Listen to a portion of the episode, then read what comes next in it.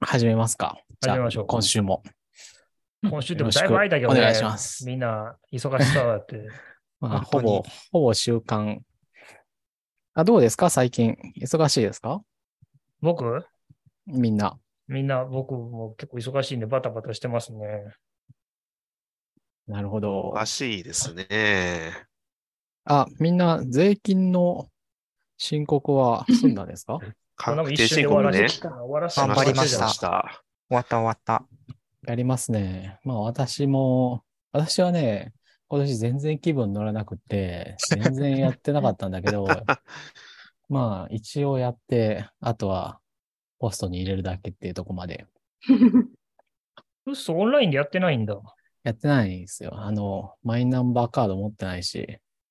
あ、そうだ、出た。ああ、でももうポイント終わったから作ってもいいんじゃないですか？うーん、うんまあそうっすね。作ってもいいかもしれないけど、まあなんか、いろいろ言うんが乗らないから、あんまり作りたくないけど、まあまあ気分が乗ったら作ってもいいかなと思います。でも、ままあでも慣れてきたら割と確定申告のあ、アナーキストなんで。やつさらっとできると思うけどな、ネットのいやー、申告一瞬でしたね、今年は。あの、フリーの電子申告アプリが年々良くなってて、確定申告は本当に e-tax 行かなくても終わっちゃいましたね。うん。消費税とか、まあや会計ややこしいのさえなければ。会計ソフトがないと、まあ無理ですね、さすがに。私も。あまあ、うん青色申告すんのは無理だと思いますね。会計ソフトなしでは。うん。私、だいぶ、はしょってるけど、まあ、それでも無理だと思うから、まあ、ちゃんとやってる人は本当に大変。はしょってるっていうのは、あの、領収書とかね、あの、うんはしょってる。はしょってるっていうか、私、その、申告しないってことね。あの、缶、紙にしか残ってない記録はもう捨ててるから、はいはいはい まあ、それでも、まあ、そういうのは無理ですはいね。紙はさすがに。うん。まあ、まあ、法人だとちゃんと、あの、保存しておかなきゃいけないですけど。まあ、い個人のや、でも場合はね。、あの、経費に積まないんだったらさ、ああ、積まない分は大丈夫ですよ。業もちろん主がして処理しておけばいいからさ、うん。まあ、つうんまあ、つまんないんだったら、まあ、かそう、それをご捨ててるどうぞっていう。捨ててるんだけど、それでも私はしんどいなと思うから、いや、うん、それ、ソフトがあっても、やっぱしんどいから。なるほど。まあでも今年はね、還付があったからね、なんかそういうね、なんか教えてくれたらいいのにね、あなた今年は多分還付あるからやった方がいいよ。やった方がいいっていうかやらなきゃいけないんだけどさ。やった方がいいよ。やらなかったら。いや、ちゃんとやったら結構返ってきますよ、やっぱり。いやいやいやいや、去年まではどうやっても帰ってこなかったと思うよ。いや、まあ、よっぽど、よっぽどの経費使いまくれば別だけど、本当に。うん。うん。なんか去年はもう本当に、あの、税金を払い、消費税を払い、消費税の予定納税を払い、税金の予定納税を払いでもうなんか、もう毎月なんか払ってる感じあったね。儲かってるからいいじゃないですか。こんなに払うのかみたいな。どんだけ、どんだけ払うんだと思ったもん。本当にいや、僕は法人を立てた関係で、法人の方の税金は赤っぽり持ってかれたんですけど、あの、自分への給料の源泉が結構大きかったんで、その分、個人の納税分は返ってきたって感じですね。なるほどね。なるほど。大変そうだ。大変でしなんだった。け。なんだっけ、名前、ボルト、ボルトだっけ。株式会社ああ、そうです、そうです。はい。社名がね珍しく。すごいですね。そう。僕、僕ですらなんだっけでたまに思っちゃうんですけど。何やこういう、固有名詞めちゃくちゃ思い出せないのになぜかちゃんと覚えてる。いや、覚えてたからすごい、すごいなす。ごい、すごいびっくりしました、そう、今。言ってみたくなってしまった。僕の会社の社名なんですけど、なぜかそれを勝美さんがしっかり覚えてたっていう話なでした。ななんていう会社？なボールトボボルルト、です上前って意味かな。ああ、あ、そうですボルトね。ね。あ、はい。BAAULT か。そうですね。デッドボルトのボルト。はいはいはい。うんうん。さあ、どうでもいい税金とこから始まりましたけど、いや、大事ですよ、税金は。で一応言っとかないと国の人なんで、一応言っときますけど。また払ってるからええやんけ。払ってる払ってる。さあ、そういうわけで今日は何の話をするかみんなリストアップして、したようで盛り上がってどれが何の話するかわからなかったから。まあ、どれからやりますかね。私は、あの、Apple Music Classical っていうのが発表されたのは、ちょっと面白いなと思いましたよ。あのね、ちょっと岸川さんの音がちっちゃいかも。えー、ちょっと待ってね。いや、結構普通だと思うけどな。本当？大丈夫かな、うあ、そう、じゃあいけるか、どうぞ。若干かな。うん若干ちっちゃいかな、これ。うん。まあいいや。うん。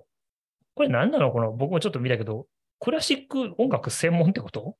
あ、そうそうそう。なんか、まだプレオーダーだだから、ダウンロードはできないのと、あとアジア圏はなんか、最初は対象外で追って対応っていうことだから、まあしばらくは使えないんだけど、まあ推測するに、Apple Music って、あの、クラシック音楽のを聞くには結構評判の悪いポイントがあって、うんで、例え、ば、タイトルが、まずわからんと。全部同じになってしまうと。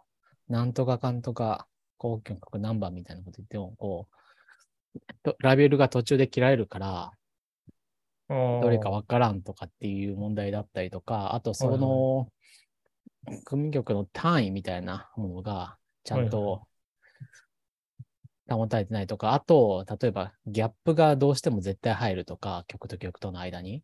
はいはいはい。一様に全部入ってしまうとか、まあ多分、で推測だけど、そういうクラシック音楽を聴くのに、ぜ聴くようになんか適してないっていうのを多分解消してるんじゃないかと私は思ってるんですよね。ああ、なるほど。まあ推測だけどね。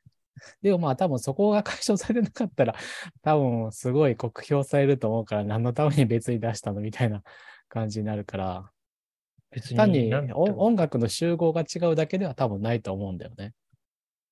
検索の仕方とかが違いそうですよね。そういう、ああの、あ、そうですね。確かに、作ね。曲者とかよりかは、なんか、オーケストラ、どこのオーケストラなのかとか、もしかしたら指揮が誰なのかとか、まあプレイヤーとかコンダクターで、なんかそうこ、そうとはいえ別にクラシック以外以外の音楽も全然聴きにくいですけどね。う 元も子もない。いや、ポップ昔スを聞く分には大体わかんないけど、まあ、なんていうか、聞き方が規定されてしまうっていうのはまあありますよね。やっぱりその、私はもう、ランダムで特定のアーティストだったりとか、特定のサウンドトラックを流し続けるっていうだけになってしまって、それ以外の聞き方ほとんどしないから、確かにランダムでクラシック流してると、あれですよね。唐突に曲の途中から流れちゃうとかはありそうですよね、クラシックなんか一応、あの、く組曲みたいなのを整理するシステムは一応あったんですよね。だから、そのサブスク音楽だとそれができないのかもしれないけど、仕組み自体はありますよ。その一つの曲をなんかトラック、金を別に取るってすげえな。まあ確かにあった気するよね。こことここのはギャップレスで、で、うん。あそれ使っ、そう、それ使ってじあの自分でも整理したと思うので、多分できる。それ自体はできるはず。で、ただ、しらサブスク側をやってないので、その、 Apple Music とか、 Apple Music Classical とかだだとできないとか、そういうのがあるのかもしれない。やっぱりメタデータが圧倒的に足りないなと思ってい基本て、的にその構造を変えなきゃいけないんだな。うん、音楽関係はまあもう別に Apple だけが使ってるメタデータではないのでしょうがないんですけど、でもそれだって独自に Apple ぐらいの会社だったら足せと思えば足せるわけで、例えばリリースだって年しか決まってなくて、年月日まで入らないから、あの、リリース日で、しえっ、と、アルバムとかの単位で相当したときに、実際のリリース順じゃなくなることがあるとか、あの同じ年のリリースだと。あとは作曲はあるけど、作詞者とかは入ってこないいし。うん。そういう不満を全部解決してるんじゃないかと踏んでんだけど、まあ、してなかったら、あの、ベンチュラの時と同じように酷評して、するということでいいんじゃないでしょうか。まだ全然わかんないからね。うん物が出てから。ものが出てから。まあ、なんだろうな、iTunes を解約して、これでなんか元通りしたぜって言うんだったら、ちょっと非常に胸くそが悪い展開になりますけど、い どういうこと？や、結局なんか iTunes で良かったんじゃないのっていう感じがするから、毎回なんか。そうですよ。私は iTunes の亡霊に未だに取り憑かれてます。10年前の今ょ。今でも iTunes は ないけど、ミュージックアプリで少なくとも同じことできるんじゃないの？リッピングはできえ、なくできないです、できないでです。あの、iTunes でできたけど、昔の iTunes でできたけど、ミュージックだとできないことは山ほどあります。特にデータ管理関係は。あ、そうなんですか。うんはいうん今度、なので、めちゃめちゃ不満ですねう。ん。なんかがなトラックあたりのアーティストとアルバムアーティストと別に、別に一応あのタグはあるんですけど、それのなんかカテゴリー分けとかができるとか、えそうなんですか？そうですね。ブラウズ、ブラウズボードみたいなのもあのなくなっちゃったんで、ブラウズモードかな。そうそう、ブラレがね、あ、の、うん、上にカラムがあってっていうやつ。そうです、そうです。あれをね、なくした意味が本当に俺にはわからない。なんか UI そのままで良かったのにね。うんそうなんだ。名前を、なんかブランドを変えただけかと思ったんだけど、ソフトウェアももう全部変わっちゃってるんだ。うんソフトウェアっていうか、その UI が。なるほどね。うんそれはまあなんかいろいろ、うん、ありす。ADQ が悪いっていうやつか。まあ、ADQ 悪いよね、ほんと。うん、ADQ は悪い。個人責任。いや、あれはなんか、もう周知の事実みたいな感じで、もうみんなそう言ってるからそうなんじゃない？あいつ、あいつ WWDC の時とか、なんか音楽聴いてなな踊ってるだけやんけと思あんってるから。ま適当なこと言っちゃダメか。あ、そうそう、それはもう批判してもいいと思本当、いい加減にしろよってもう。多分なんかサブスク向け、サブスクで音楽を聴くみたいな体験に特化しているというか完璧にシフトしていて、なんかライブラリーをこうせっせと整理してとか、自分でこれ、この人のこの、このタイミングの曲、この曲が見たい、聞きたいか、聞きたいみたいなっていう方の体験は考えてないんだと思うんですよね、今。全。然。うんうんいやでもね、それを言うならね、その発見的なところもあんまり良くないと思うけどね。そうなんだ。なんか、うん、その代わり出会いがあったりするんじゃないですか。なんかこういうのが好きな人には、お前これも聞いてみ、みたいな。そうとか、あと SNS 的なそのね、なんか、プレイリストの共有とかもそんなないし、それなくなっちゃったんですよあ昔ありましたよねそれ前は、前うんはシェアしてできたんだけどね。あの、いいねをつけて、いいねをつけたやつをシェアしたりとか、そそうれなくなっちゃった。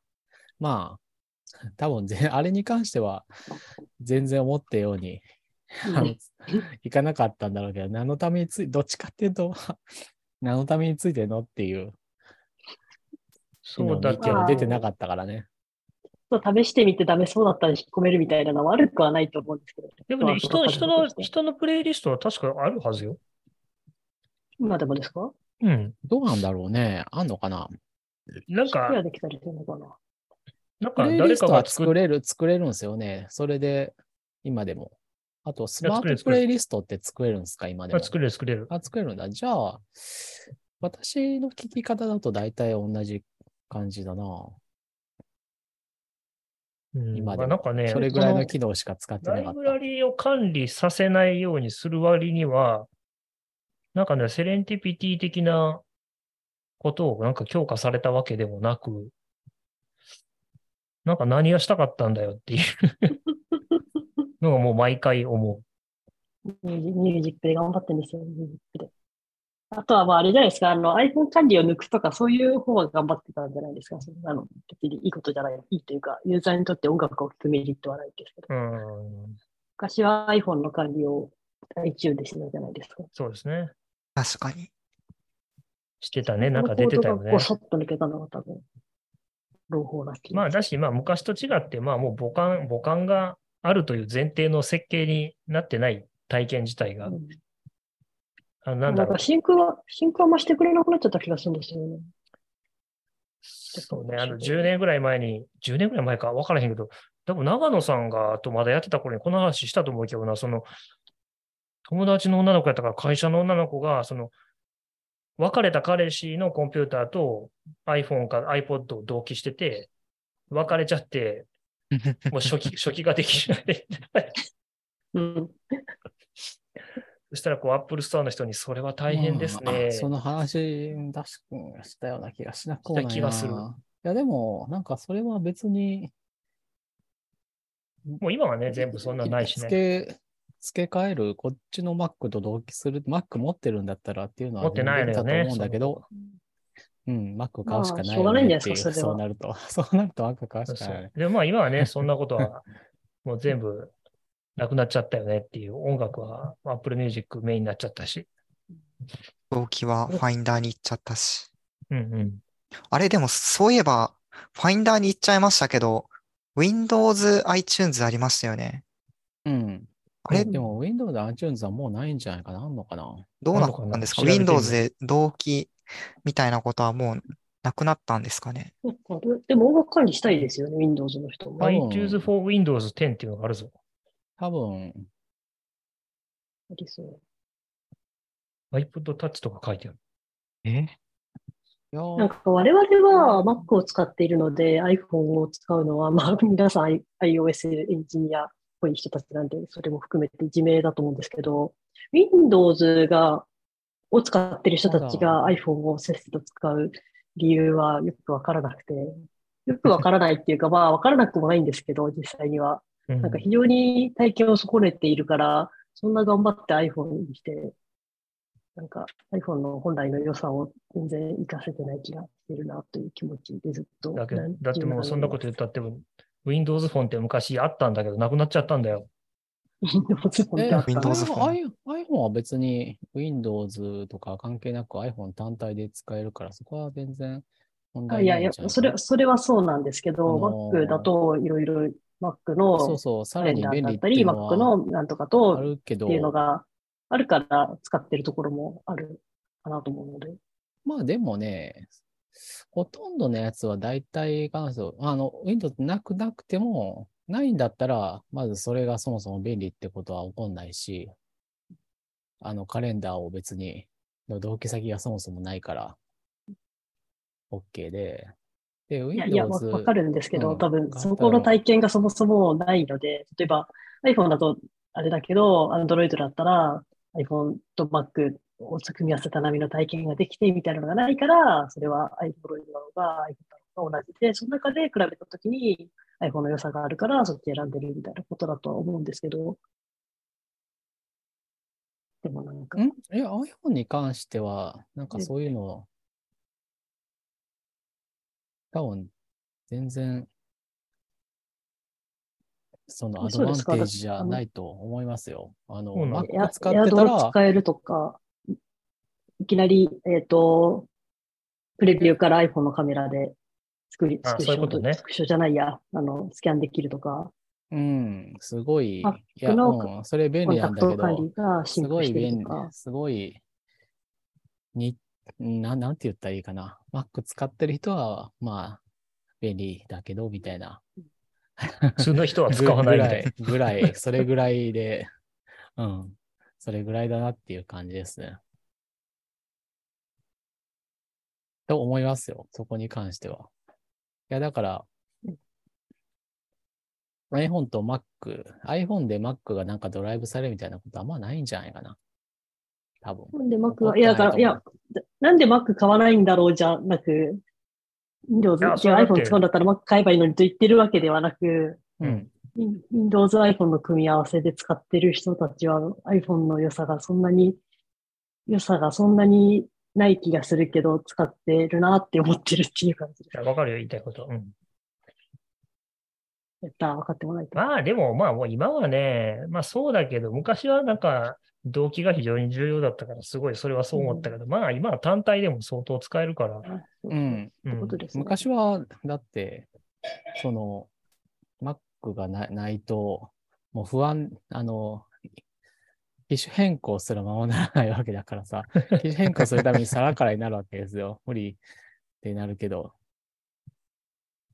まあだから機種変、データ移行サービスとかあったけどさ、うん。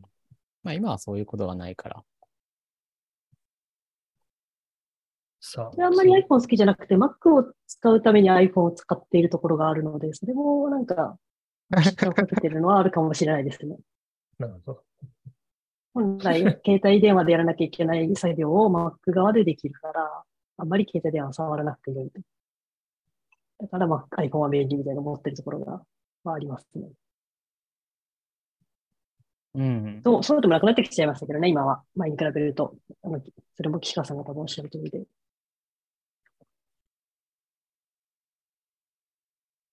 あまあ、ちょっとクラシックは、クラシカルは、次出てくる、見てから、まあ、みんなで、ああだこうだ。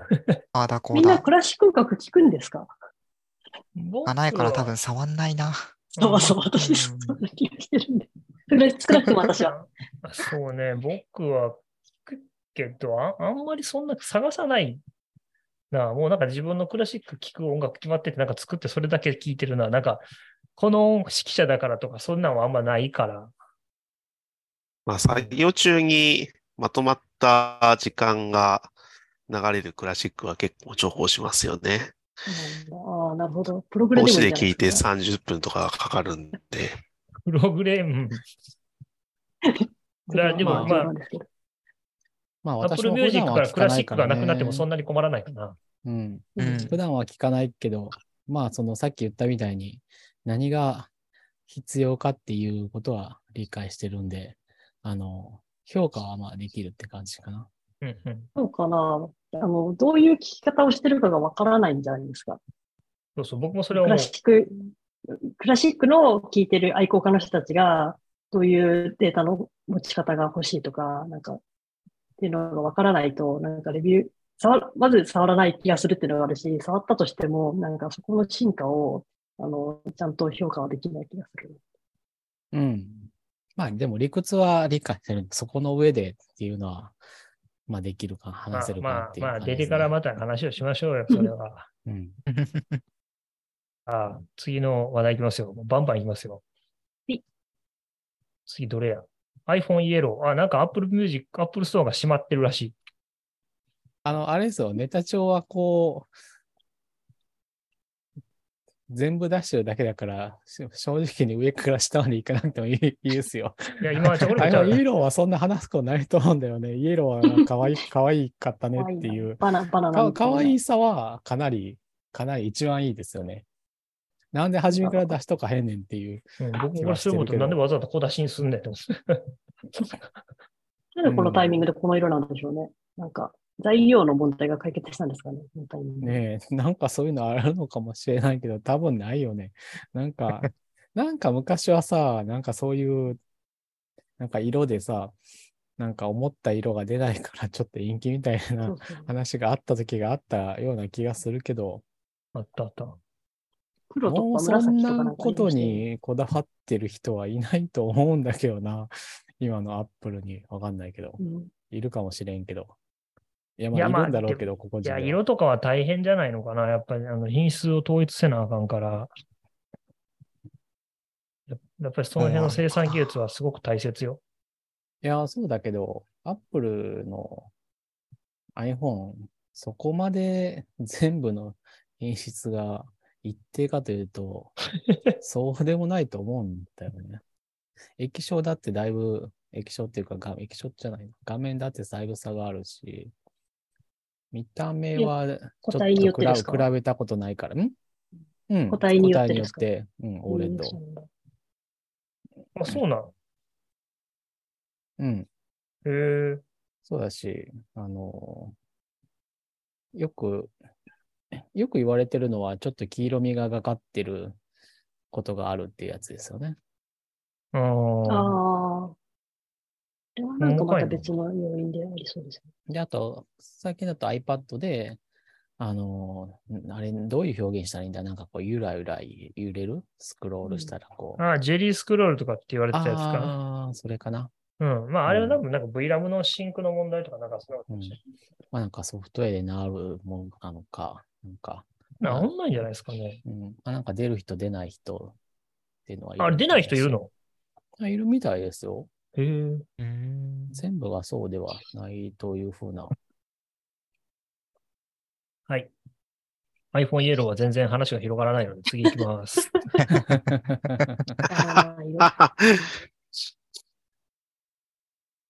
プレイステーション VR2 は誰も買ってない。買ってない。うん次の手を行こう。ない。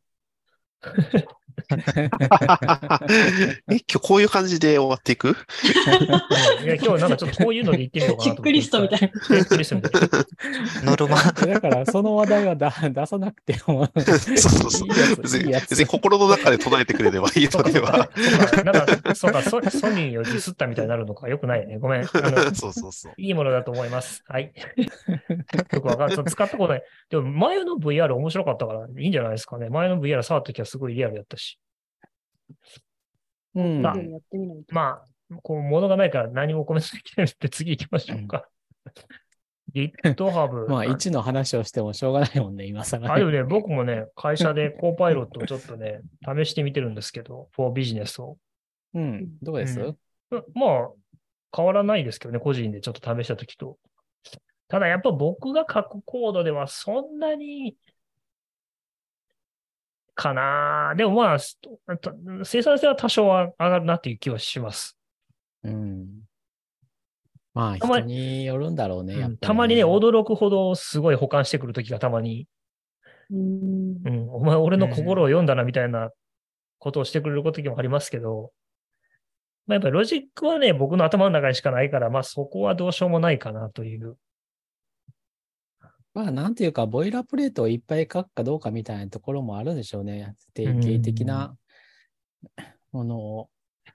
まあ、特に UI とかね、あとアプリ、うん、フロントエンドはそういう定型的なものがすごい多いから、イベントハンドラーとか、うんまあ、ちょっと SwiftUI とかだとまた違うかもしれないけど、まあでも、こういう名前のビューを作ったら、中身は大体こんなもんでしょみたいなところはある程度 できますよでもねなんかまあ、実験用のコードとかをガリガリ書いてるときとかに可視可視化するというか、まあ、プロットしたりするんですけど、そういうときはね、結構すごい、たまに驚くべき保管をしてくれるときがありますね。ラベルとかも勝手にどっから取ってきたんやみたいな、よう分かったな、みたいな。なんかさ、そのそのレジェンドどっから取ってきたんやみたいな。コードはコードでいいけど、なんか、うん画像リソースとか、なんか思っ、なんかこれ欲しいっていうのを生成してほしいですよね。できると思うんだけど、その、今だったら、なんとかボタンっていうクラクラスを作ったら、まあなんか、なんとかボタンみたいなのをコードを保管してくれるんだけどさ、そうじゃなくて、あの、いや、OK ボタンとかあったら、あの、角丸の OK みたいな画像をさ、そのまま使うときの方が多いから、なんか、そういうやつとか、あの、設定のボタン、ツールバーのボタンとかあったらさ、ギアのボタンとかあるじゃないですか。うん。まあ、それくらいだったら SF シンボルズであるんだけど、いやなんかそういうのをこう、うん、ポンと出してほしいですよね。そんなんだって、作権の問題が。え、なんで？なんで？あの、AI が生成した画像ですよ。ああ、そういうこと。そうそうそう。いいだから、そういうのをやろうと思ったら、今だったら、こう、別途、な、なんだっけ、そういう画像を生成してくれ AI のところに、こう、セッティングアイコン、on iOS ツールバーみたいなのを入力して、こう、生成してもらうわけでしょ？うん。まあ ?30。できなくはないでしょうよね。40ピクセルで、みたいな。うん。で、線画で、みたいなことを言ったら、まあ、大体出てくるんだと思うんだけど、うん。いや、なんか、そういうのをこう、コードの書いてる延長でやってくれたら、ココパイロットが便利なところは、そういうの言わなくて、あの、保管の形で出してくれることだからさ。うん。うん。どうでしょうね。だから、こう、ボタンのクラス作って、ここはこう、イメージでギアのアイコンを読み込むみたいなところで、その、読み込みたい画像を作っておいてくれたら、いや、めちゃめちゃ手が止まらなくていいと思うんだよね。いや、手が止まるポイントってさ、なんかここ画像なんだ、いるんだけど、ないじゃんみたいなところで、やる気が一気にゼロになって、っていうことが多いと思うんですよ。iPhone アプリ作ってるときって。うん。まあそうね、リソースの生成でもね、そんな綺麗に作れんのかな？ベクターですしね。まあ、それは関係ないのかもしれないけど。なんかサイズがバラバラになりそいや、なんか最悪、あの、とりあえず仮でもいいんで、それっぽいのを出してくれたらいいんですよね。いや、仮だったら何ででもいいじゃないですか、猫とか。と思うでしょ？と思うでしょ？何でもいいっていう画像を使うと、なんかやる気がなくなるんですよ。こう全部ツール。全部ツールバーのアイコンがさ、とりあえず仮の同じアイコンとか並んでるとさ、全然プログラム乗ってこないと思うんですよ。そうですかね。まあ、それはわかる。そう。いや、わかるけど、わかるけど、いや、コパイロットなんて、そのめんどくさいところをなんか書いてくれて、やる気をこう、やる気の波をさ、このやる気のボラティリティをこう平均化するっていうのが一番重要なんですよ。その、アイコン書くとこなんてコ楽しいとこじゃないですか。やるぞっていうアイコン書くとこなんて楽しいとこですよ。それはもの、ものによりますよ。あの、ものによる。なんかこう、いや、本当にさ、ここなんか、とりあえずなんかいるんだけど、全然まあ、わかりますけどね。そう。全然こう、なんか、あるじゃないですか。主要な機能のやつをそれ書いてもいいけどさ、みたいなやつ。ちゃんとアイコンのプレイスホルダーのアイコンみたいなのそういえばないですね。そうシンボルの、なんか、SF シンボル使えばいいじゃん。あ別に iPhone タブのやつみた iPhone ない？あ、iPhone はないけど、なんかタブレットとかそういうのあったよ。あ、いやいや、そうじゃなくモバイルそうじゃ。なく、この仮の仮だということを示す。ああ、ないかもしれないですね。うんそれがあればいいんじゃないですか。いや、いやそれやる気が続かないでしょ？それも違うんだよな。そそうそうそう。仮だってわかりやすくてよくないですか後で埋めなきゃなって、あのドレムイプさんのと一緒で。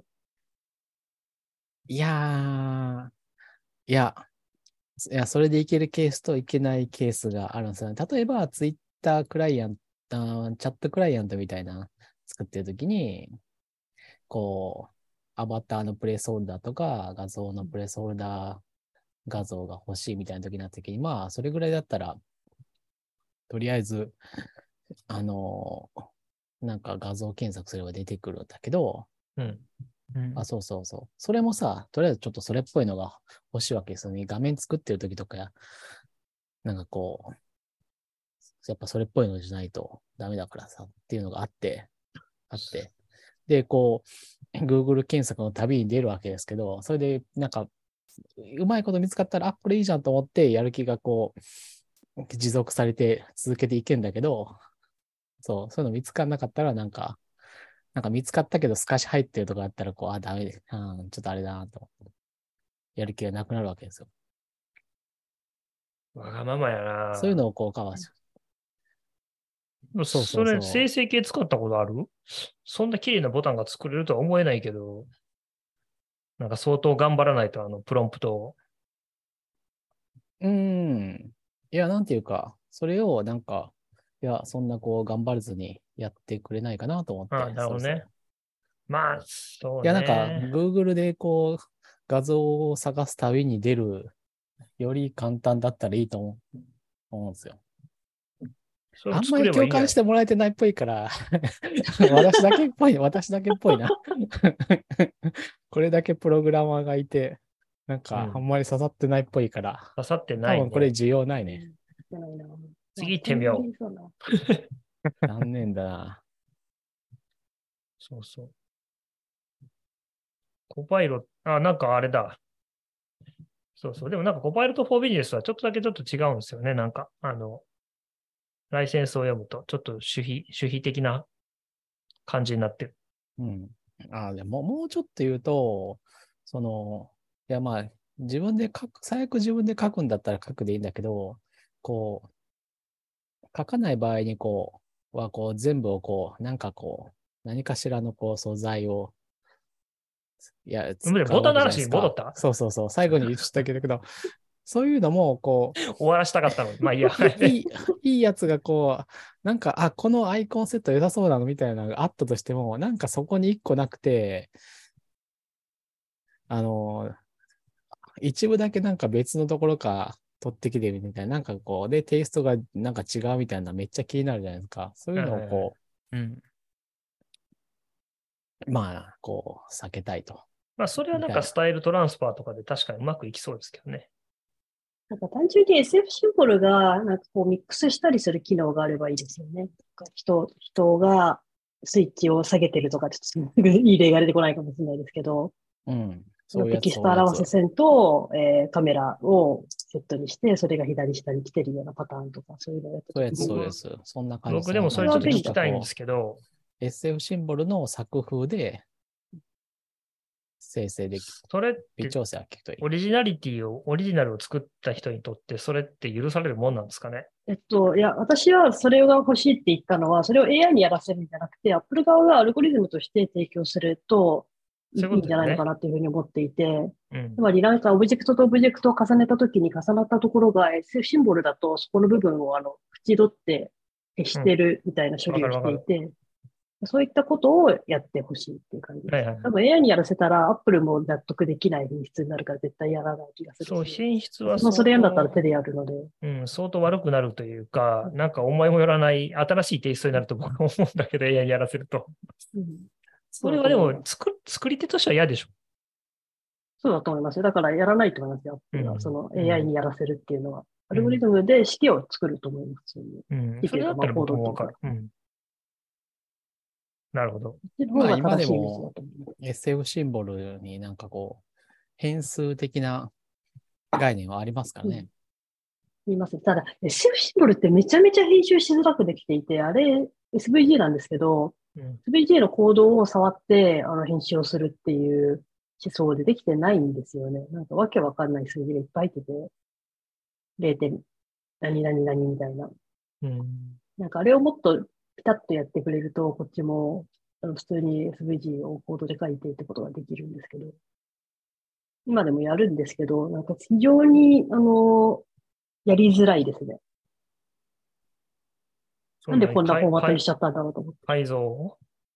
改造が、そう、改造がしづらくて、で、あともう一個不思議なのが、SFC のその、今、岸川さんがおっしゃってたバリアブルというか、こう、太さを、あの、頑張って自動で変えて、中を、えっと、自動で変えてくれるっていうのが、えっと、4.0かなんかから入って、本来であると、えっと、太さが、ちょっと正確な数字は忘れちゃったんですけど、7種類ぐらいあって、で、えっと、スモール、レギミディアム、ラージって3種類あって、つまり 3×7 とかのアイコンを全部作んないといけなかったのが、それが3つで済みますみたいな感じで、まあこれ自体は福音だと思うんですけど、うん。それが、なんかスモールを3つ作ってるんですよね。それもよくわかんなくて、なんでミディアム3つじゃないんだろうとか。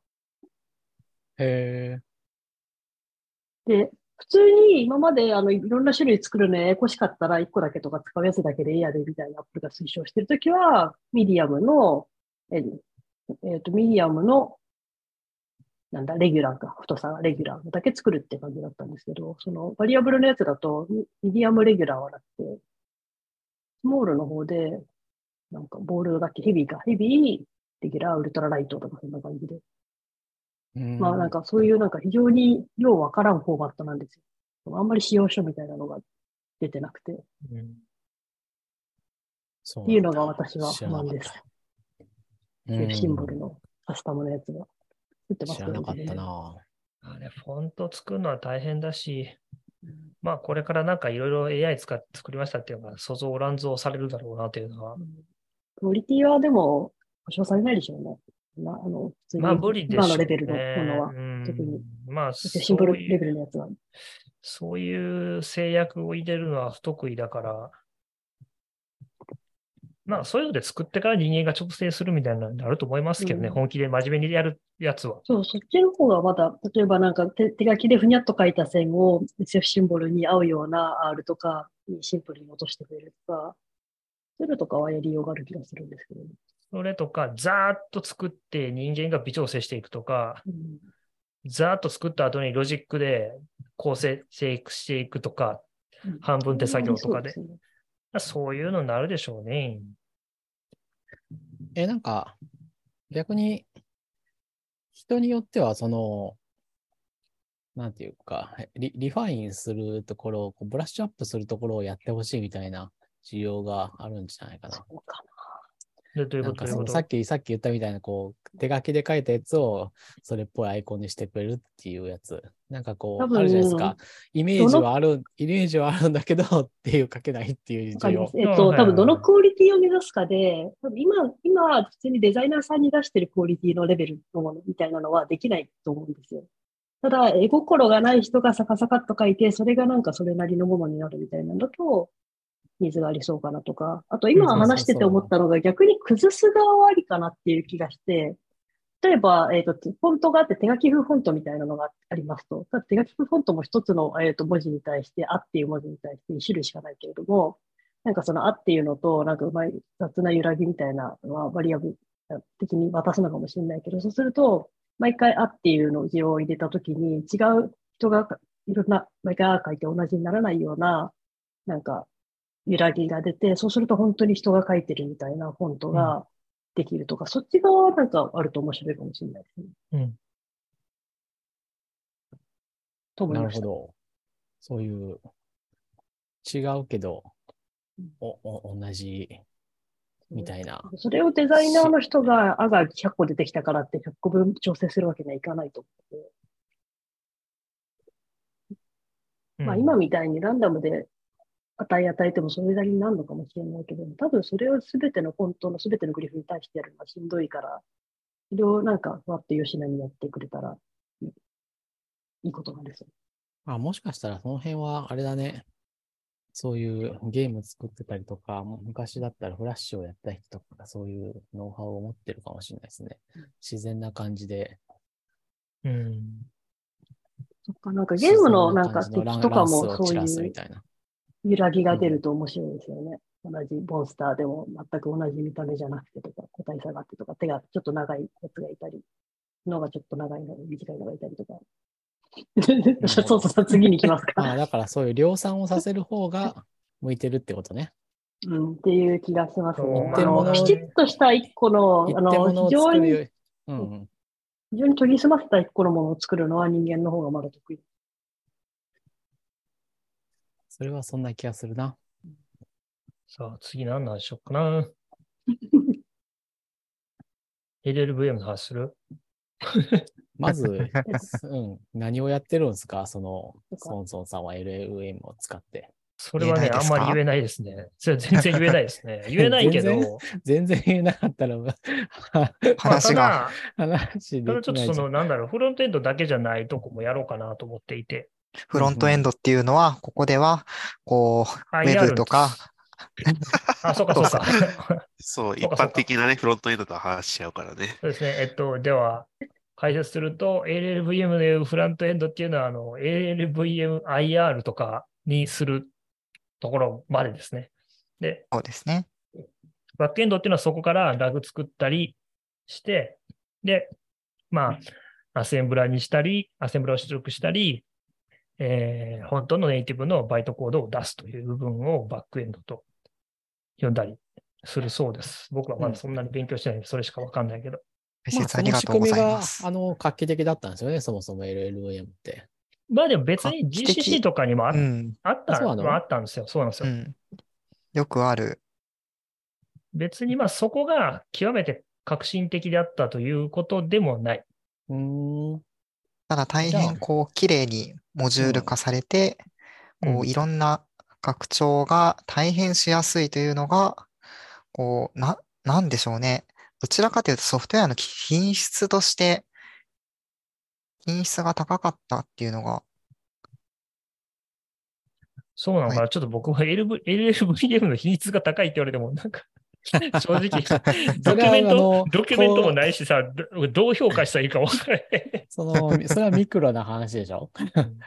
あ、いや、だからその、いやまあ、これ全然使用忘れたからいいか。その、まあ、プラグインいや、が作りやすいとかかかもしれ、ない。そう、そういうこと言,、言ってても結局密接に、あの、固まりすぎて、そうなってない、そうなってないじゃんみたいなうん、話だったのが、そうなったっていうのがうん、よかった。まあ、そうかもしれれないですね。そもそもだから、なんか、もとももとからいろんな言語の中間言語として作ろうとしたみたいな思想があって、それがまあ強く出てたから、なんかいろんな言語の中間言語として LLVMIR があって、で、まあ、LLVMIR からどうビットバイトコード出すかみたいなところも、なんかまあ抽、抽象化される部分が良かったみたいな感じなのかなと僕は思ってたうん。のと、まあ、Apple が最初から噛んで結構投資したのがあるのかなと思っていた。うんうん。うん。で、そう。なんで、でねまあ、LLVM が流行ったのかなと僕は思っている。うんうんそれか、あとずっと言われてるのが、まあ、こんなこと言ったら宗教的な議論になるけど、ほら、なんか GCC とかあっちはさ、その、もうなんかコードベースがでかすぎて、もう、どうしようもないみたいな話があるってなんか本とかで読んだことがあって、なんか一から、一回作りたいけど、どれを一から作る対象にするかで結構みんな悩んでいたみたいなのをなんかで読んだことがあるけど、本当かどうかは僕にはわからない当事者じゃないので。わかんない。うん。けどまあ、でもとりあえず LLVM は割と世間に受け入れられて使われているが、本がまともになくてどうやってみんな勉強してるのかさっぱりわからない。から多分使ってる人と作ってる人が同じなんだろうなって僕は思っている。その通り。でしょ？うん。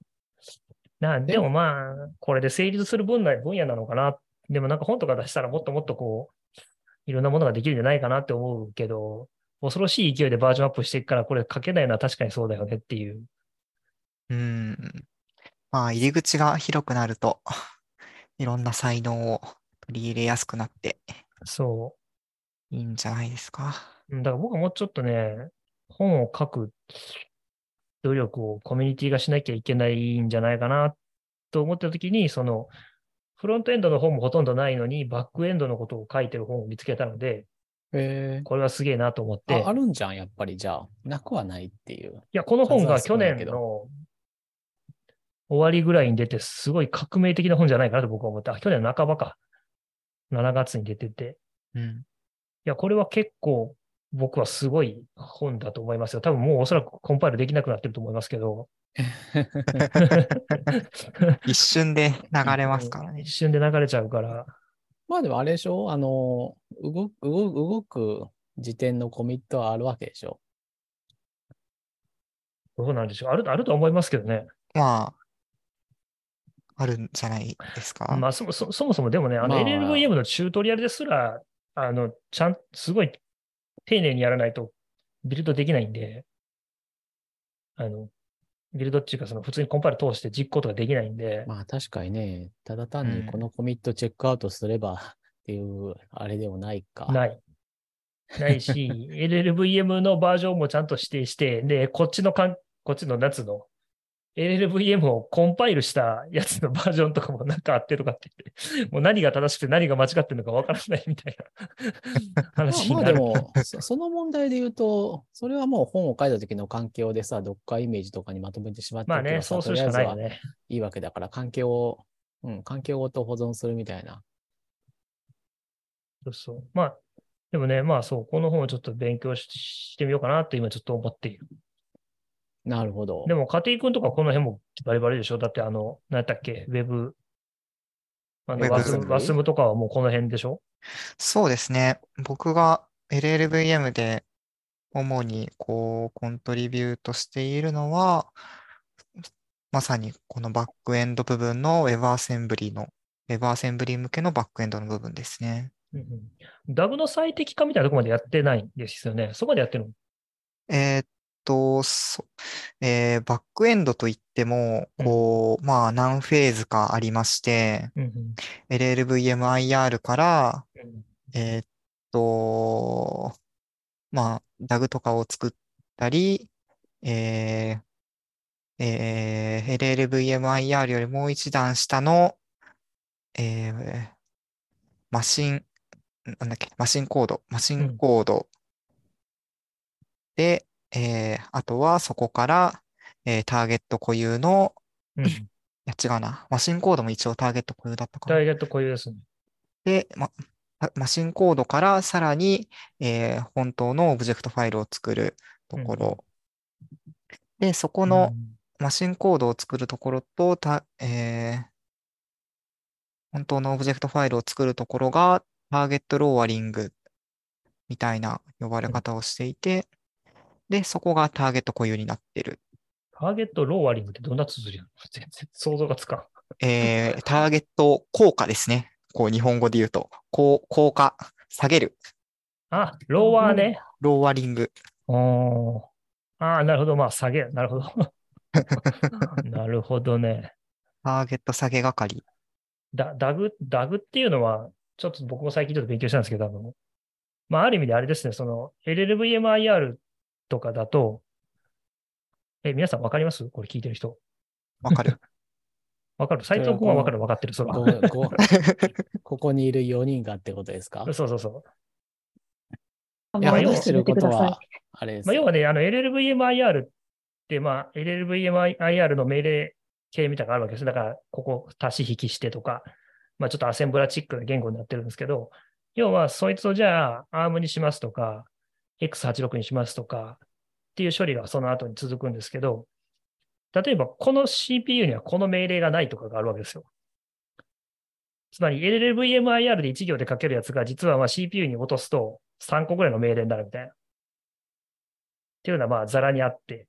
で、そうすると、そのある LLVM のその命令、まあ一つの1行とか2行ぐらいの処理が、一体そのだどれに依存してて、どれの出力に必要かっていうグラフを構造を常に維持したまま、その LLVMIR のその命令を書き換えるということをしていかないと、要は齟齬が出ちゃう。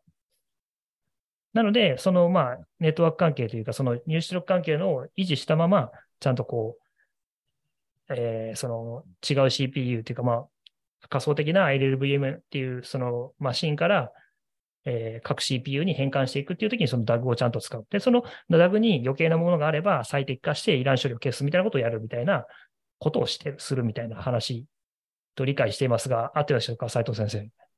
大変合っていると思います。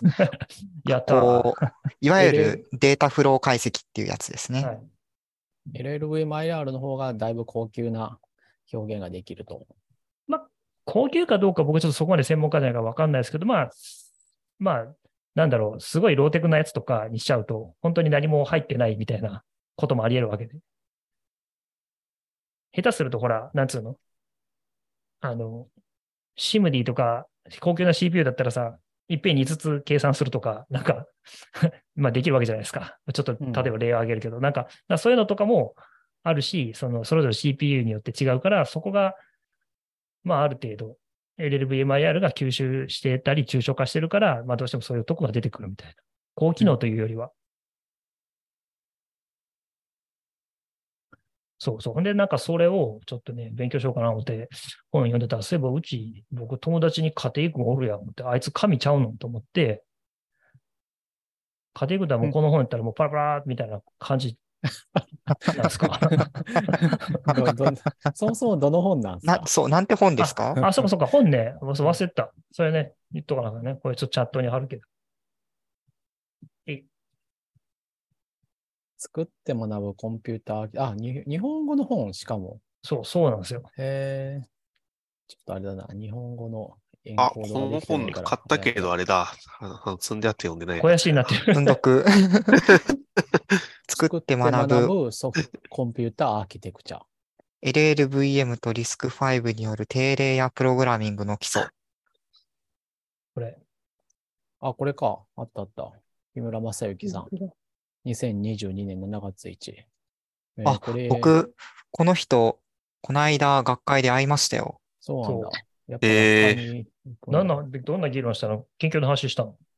いや、なんか、最後のこう、学会の一番最後の日って、なんかご飯出るじゃないですか、夜ごあ飯。バンケット、バンケット。あ、バンケット、バンケットです。そこで、日本人探してたらいたので、おーなんかそこで普通に雑談をしていましたけど、スター5っていうチップを作ってる会社の人らしいね。そうですね、そう言ってましたね。スター5、なんか、サイ5からスピンアウト、スピンアウトなのかな？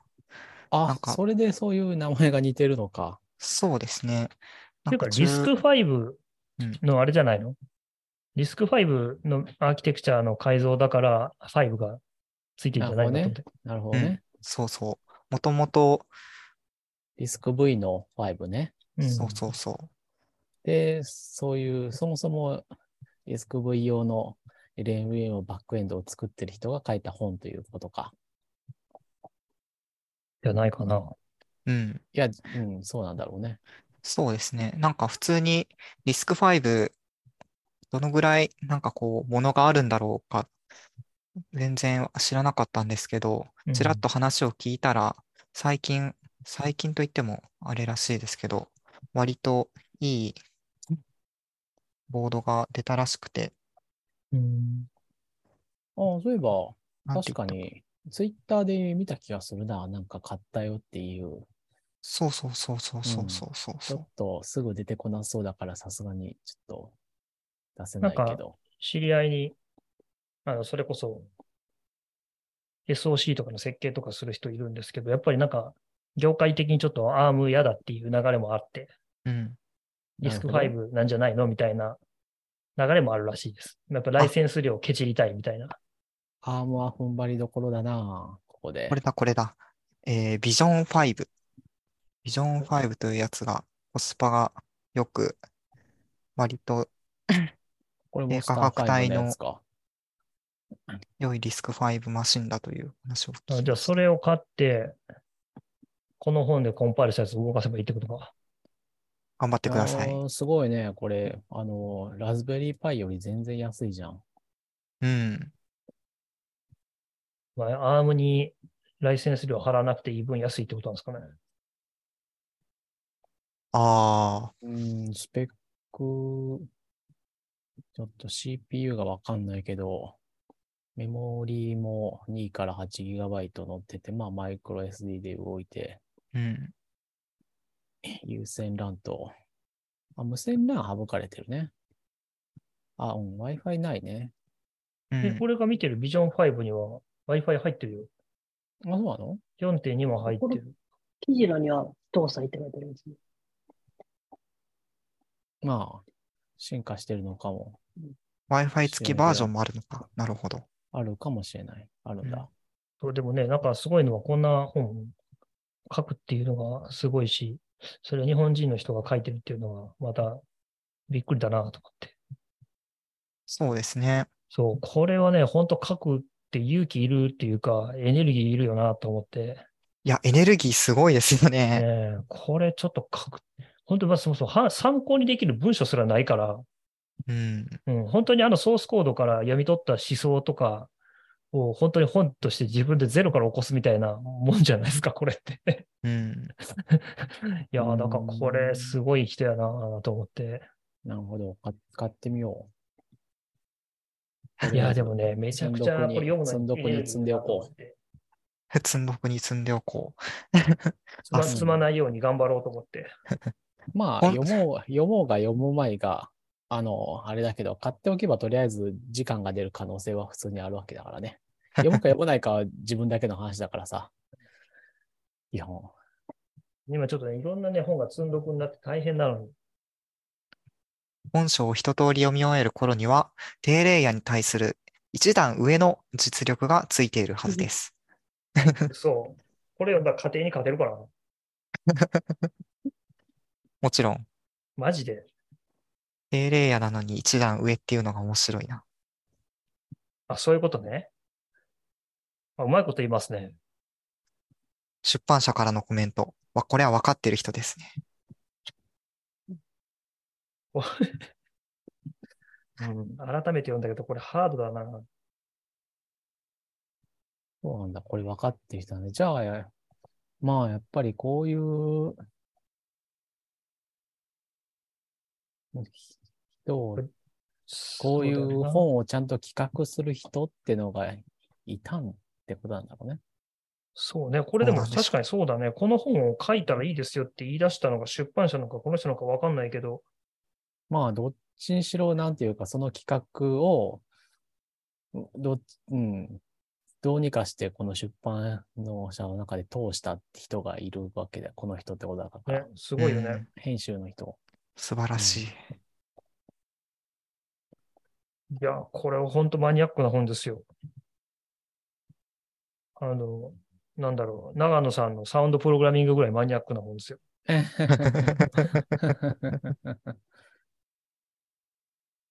未だあの本しかないんじゃない ?Mac と iOS 関係の Core Sound やったっけ？ Core Audio ですね Core Audio か、 Core Audio の本って多分あの本しかないと思うけど。あれは貴重なオーパーツになるはずですよ。そう。なぜか動いてるみたいな。いや、多分、 Core Audio だから未だに動くんじゃないですかね、ちゃんと。そうそう。でもまあ、ノウハウはね、各オーディオ会社とかぜに絶対あるんだけど、なかなか表に出てこないっていう。そうですよ誰も教えてくね。れない。そう。いや、サウンドドライバーとか作ってる人はやっぱ山ほどいるからさ、みんなやってんだろうけど、全然表に出てこない話です。そう、岸川さんもやろうよ、LLVM バックエンド。うん、じゃあちょっとやろうかな。全然いいんだけど、なんかじゃあ、一緒にやりますか。ね、あの、今ね、他人を出しにしてどうやって自分が加速するかっていうことしか考えてないぐらい、どうしようかな。どうしようかなと思ってる。なんかレトロなアーキテクチャ向けのバックエンド追加してくださいよ。どういうことやねんなんかこう、例えばこう、パワー PC とかってこと？そうそうそう。さすがにパワー PC はあると思いますけど、うんうんうんこうなんかじゃああれか、Z、ゲームとか Z80 とかそういうそうそうそうやそう。つか。とか、MS、MSX とかっていうか、そういうやつか。そうそうそうそう。あったよ、ゼッパチ、LLV やバックエンド。あとなんだろうなな。なんか GCC にあって LLVM にない絶バックエンドがあるんでう、んなるほど。あんのかな？なんだろうな。大概やんでまあでも GCC っそういて。うのはあれだよな。なんか、やっぱりそういうハードウェアだったり、実行環境を持ってるないと難しいというか、あれだよね。あ、でも、そういう意味で言うと、どうなんだろう。なんかゲームボーイ用のとかは、うんあああったあるのかな？わかんないけど。ゲームボーイのああ、あバイナリをコンパイルするみたいなの、みんなどうやってやってんの？あった 知らんか。LLVM 知ってるわけないか。知らない。LLVM with ゲームボーイゼッパチっていうのがあった。あるんだ。あるんだ。あったか。あるんあだ。あったか。やっぱダメだよ。あのね、作りたいっていう欲求に人間はね、勝てないんだよ。プロ、特にプログラマーは。え、じゃああれかな？えなんだ、プレイデートのやつとかはなんどどうなんだろうわかんないけど。あれ普通に ARM じゃなかったでしたっけ？アームか。いや、今、アームでしょ。ゼッパチなんて使えないよ、そんなの。そこそう。いやいや、もちろん、そう、そうなんだけど、ふ普通のやつか。じゃあ別にやることは何もないかプ。レイなんて？バック、プレイデート。何それ？そういうパニックがっていうソフトウェアメーカーが出したゲーム機があるんですけど、可愛いらしいやつが。ハンドルがついてるやつです。あ、あ、なんかコキコキ回すやつ？そうそうそう、クランクがついてるあやつ。はいはいはいはい。じゃあ別にバックエンドでやることは残ってないってことだな。まあそりゃそうだな。う ん本当かな。え、いや、わからんけど。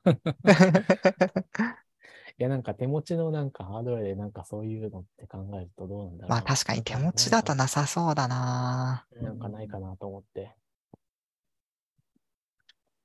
そうね。もう大概何でもアームだからな、最近。うん。ARM で、ライセン、ARM にライセンスを払って。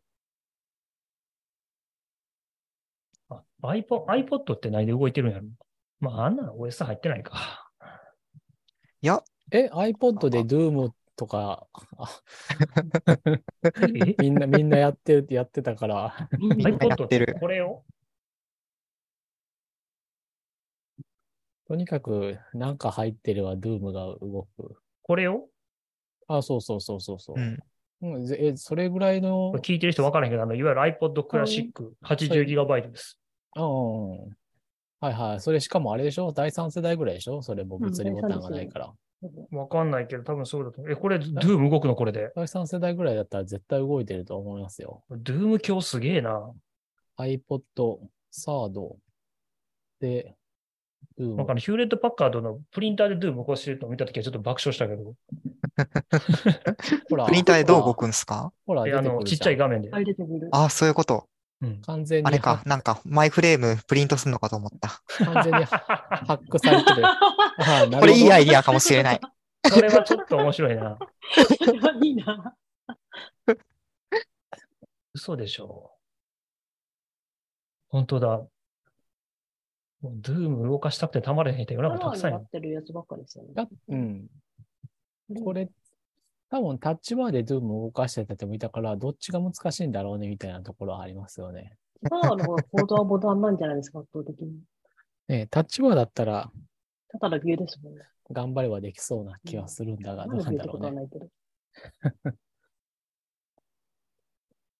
でもね、この iPod ね電池ないんだよね。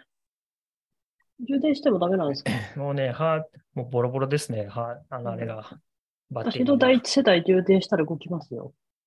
あ、いや、じゃあ充電しっぱなしだったら動くんですけど、ああ、バッテリーはもうバダメですッテリーがね、ダメになっちゃってるか。うんら。まあでもなんかあれだね、手持ちのじゃなくてもなんかそういうのをととりあえずなんかちょっと入手してきて、うんあの、これで動くバックエンド書きましたっていうのはなんとなく自己顕示欲みたいなものを満たすことができて面白そうだね。なんだろう。な、もうちょっとこう、マイルドに言えないですかね。いやなんか、包み隠さず。うん、いやなんか LLVM 得の。LLVM のバックエンド書きましたって言ったらなんかそれだけでさ、普通にマウントポジションに取れるわけじゃないですか。まあ、確かに LLVM のバックエンドかける人はそんなに世の中にはいないんで世の中にいない。うんこの4人の中で考えても、家庭さんの次ぐらいにはいきなりこう滑り込み込めるわけでしょ？なんか、それだけで。なんか全然、まうん。そこを思考してるかどうかによるけど。コスコストパフォーマンス高い。高いね 確かに、ニッチだからコスパいいですよね。うんうん。だいぶやる気出てきたわ。僕もバックエンドいゼロから書いたことはないんで、あじゃあいきなりもうトップに立てるじゃん。すげえなシカさん最近どうしたんですか今日はなんかみんなに賢く見せないといけないとか。ここに来て、ここに来て、あの、家庭君が岸川さんを煽っていくのが面白いな。まあ人生で重要なことはどれだけマウントポジションを取れるかどうかですからね。それ舐められたら負けみたいな、侍みたいになってる。いや、うん、面白くなってきた。私もちょっととりあえずその本を読んで、勉強するわ。いや僕は俺でも頑張って。うん。あとはまあなんか、あれでしょ？試行錯誤をすれば、まあまあ。まあまあい、や、なんかまあなんか、最悪さ、なんかこう、ハローワールドじゃないけど、すごい単純なやつだけ動くようになりましたでもいいわけだからさ。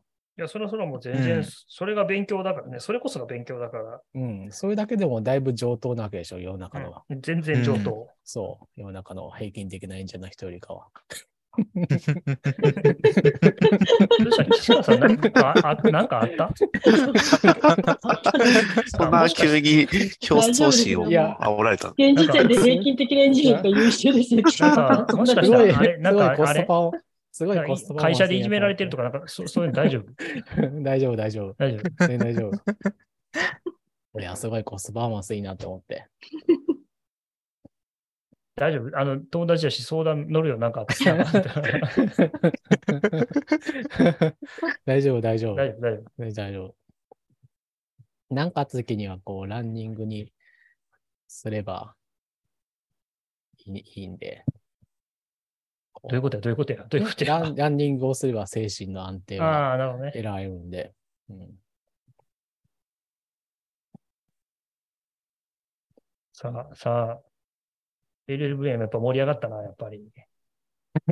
みんな大好きなんで結局ソンソンさんが何をしてるかはわからないけど、わからなかったし。そこはいいじゃないですか、別に。いやまあもうそこは、そそこはいいんだけど、そこはいいんだけど、いや、なんか、なんか、結構、なんか、LLVM とは何ぞやみたいな話、バックエンドとは何ぞやみたいな話をしだした時から、なんか、なんとなくずっと脱線したまま脱終わっちゃったんじゃないかと思ってさ。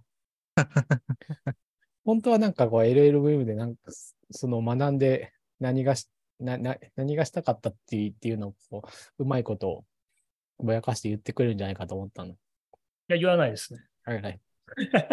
教えてくれないのか。言わないですね。じゃあ後でこっそり。うん。さあ、次の話題行きましょうか。さあ、次の話は、えー、家庭くんのカレーの話。作ってるの？ほんまに。なんか、まあさすがにうん論文とかで忙しいだろう、忙しかっただろうし、という気もするが。普通に、こう、バーモンドカレーを作ってるだけですよ、本当に。えらい作ってるやん。い偉い。それは偉いわ。野菜は切ってんの？ということ当たり前やろ。いやいやいや、カット野菜買ってるかもしれないです。私は、まあ私はカット野菜買ってるんで。いやー、悩ましいですよね。こう、やっぱり一人だと。ういやカレーは私も、うん食べたいから、たまに作るけど、野菜は切りたくないですよね、面倒だから。いやまあでも 野菜なんてお楽じゃないですか、ゴロゴロ。え、カレーの野菜なんて切るに値するほどのことある、多分たまもう10玉ねぎ回ぐらいみじん。切れば終わりますよ。うん玉ねぎみじん切りと、じゃがいも乱切りと、人参乱切りぐらいちゃうの？そん。なあなたもんです人参もじゃがいもも皮も剥かなくていいし。とてもそうそうそう面倒くさいですね。そうとても面倒くさいですね。人参の皮剥かずに食べるあ食べますよ。これはいいんじゃないですか？うん。うん人参の皮は全然、あの、さ剥く、あの、触るんで煮たりすると、ちょっとだけ硬いっていうか、しっかりしてるから、最初は向いてたけど、もういいやって思って。それが気になるか気にならないかだし、あの、本当に細細切りにするんだったら、なおさら剥かなくていいし。うん。えーまあ僕はまあ今はもう妻が作ってくれてるので何も料理方法に対して何も多くはないけど、自分の時は向いてたな。でもまあ僕僕は料理にあんまりこだわりがないから、とりあえず 食えるものを大量生産するみたいな感じだったけど、割とそんな感じですね、僕も。そう健康を損なわないようにね、こういろんなものを入れて。そうそう。すごい、なんか、母親みたいな。なんか、いや、エンジニアの人は栄養学的なものっていうのは相性がいい気がするので、勉強する、栄養学だけ勉強すればいいと思うんですよ。料理がまあなんどうとか。か、そういうの向いてる人はいますよね、すごい。うんうん。で、本当びっくりするぐらいなんか知識がない人も結構いるので、iOS のエンジニアの人たちと雑談してる中でも、複数に、ええみたいな人が見ているので。まあ、でも、アスケンってやつやってますよ、それ。アスケン？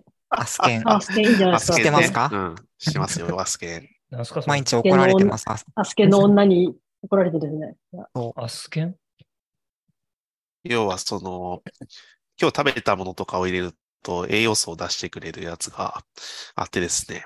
あの、あー1日の摂取量と照らし合わせて、あなたは今日全然食べてないですね、とか、いろいろ言ってくれるんですよ。へえ。なんかおグラフとか金どれぐらい取られる？出るんで、多分、あの、ビタミンの何何が足りてないとか、食物繊維もっと取らないといけないとか、そういうのが、項目別にわかるんでいいと思いますよ。マジか。見る側はちょっと面倒かもしれないけど。うん。得るのが、うん、面倒い。これこそ、なんか画像認識使ってペッペってやればいいの一応あるんいや画像でいけるんですよ。あるある。あ、やんねや。うん。まあでも正確な数字はわかんないですよね、そうすると。それのルールがどういう構成のルールかとかわかんないと思うので。まあ、雰囲気で油がどん。ぐらい入ってるとか、小麦粉がどんぐらい入ってるかとかは、まあ、ルーは小麦粉入ってますけど、カレーのスープ用のところが正確に言うと。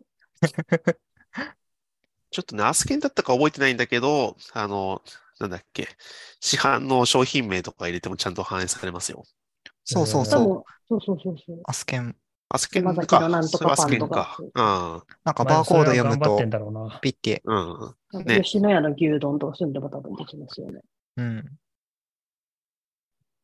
そう。じゃあ、これでみたいに日本酒4合、ビール2缶とか書いたらめっちゃ怒られるってことや。どうなんでしょうね。アルコール飲みすぎも起こるのかな？安使ったことないんであれなんですけど、カロリいや、ー以外あ怒るんじゃゃない？ちゃんと。なんか一時期使ってたけど。うん。うん。おるんだ。でもね、基本はその摂取カロリーと、うんえーっと、炭水化物、タンパク質、脂質のバランスに関して言ってくるような気がしますね。うん五大栄養素ってやつか。五大栄養素まで見てんのかな？ちょっと忘れちゃいましその3たけどつ。はカロリーに関わるところです。確かね、カカロリー、必要な栄養素がまた別なので。うんいわゆる PFC バランスってやつですね。うん。そうなんだ。いやソンソンさんやりましょうダダイエットのための炭水化物がどうとか。ソフトウェア。あ、まあそうですね。ダイエット基の本的に用途に近いかな。うん。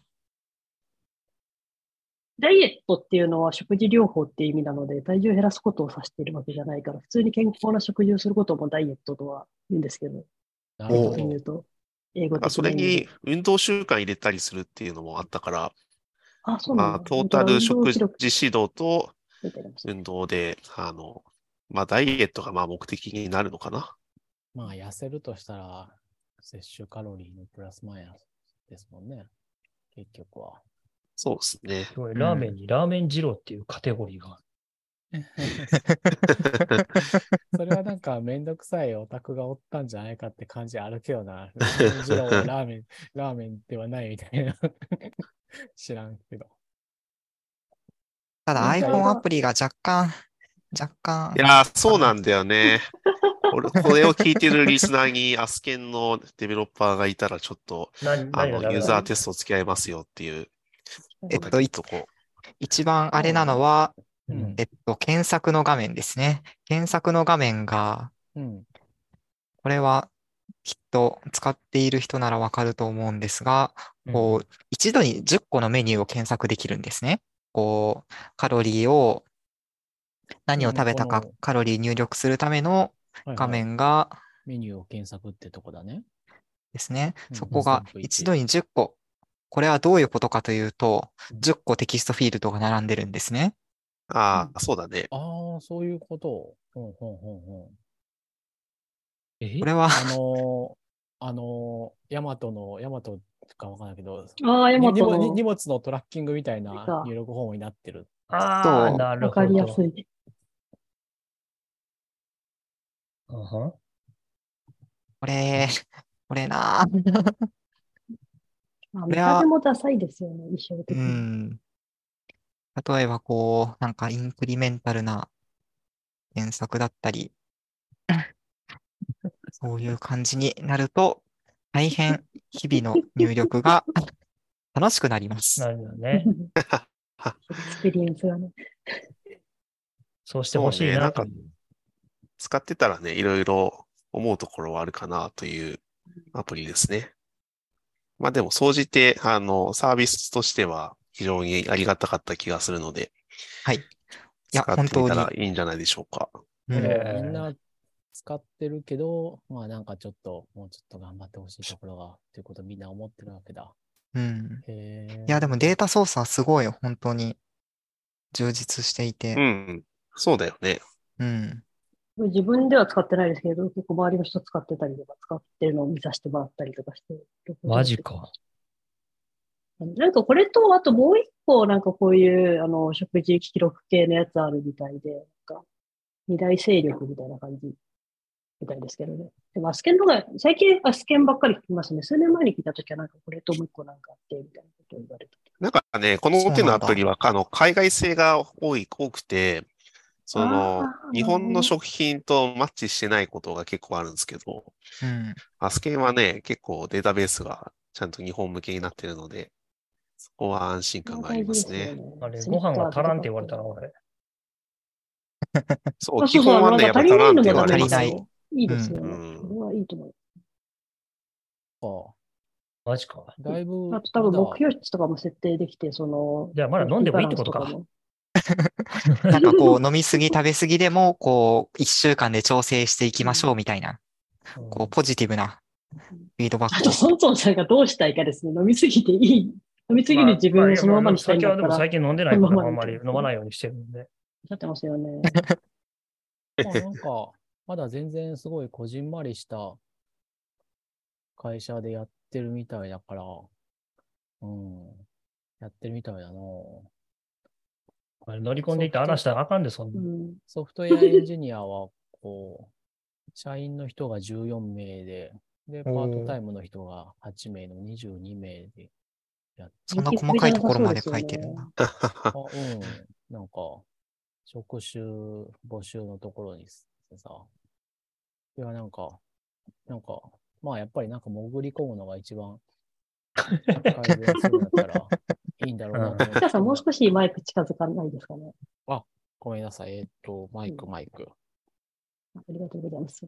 潜り込むんだったらって思っ、なんか一番手っ取り早いんじゃないかなと思ってたんだけど、う。うんん。で、ちょっと眺めてたんだけど、まあ、で、あの、システム開発は22名でやってますと、社員が14名ですって書いてある。行く？ややるの？グローバル版もあるんだ。えー、うンジニア組織。いや、でも45人とか結構でかい会社だな。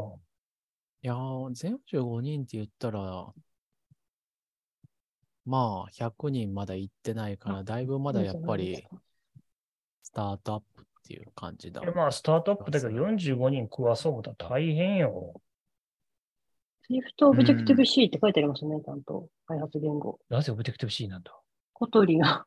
いや、結構長らくやってんじゃないですか。だからああ、でも、あ設ー立そういうこと2007 2007年って書いてある設立2007年って書いてあるしな。Firebase、 Bitrise。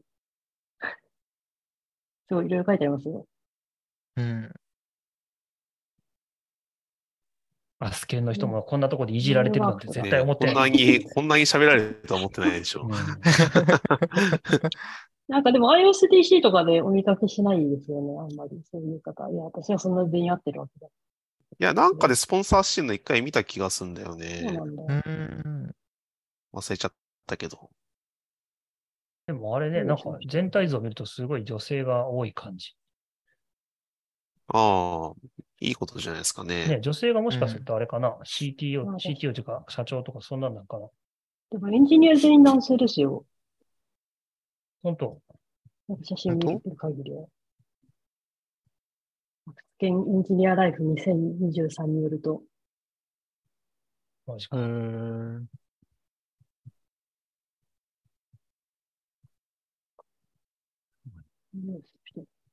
法人事業医療医療チームっていうのがどういうことは医療チームって？なんか提携してんじゃないですか、そういう医療機関とかダイエット外来とかそういうのあって。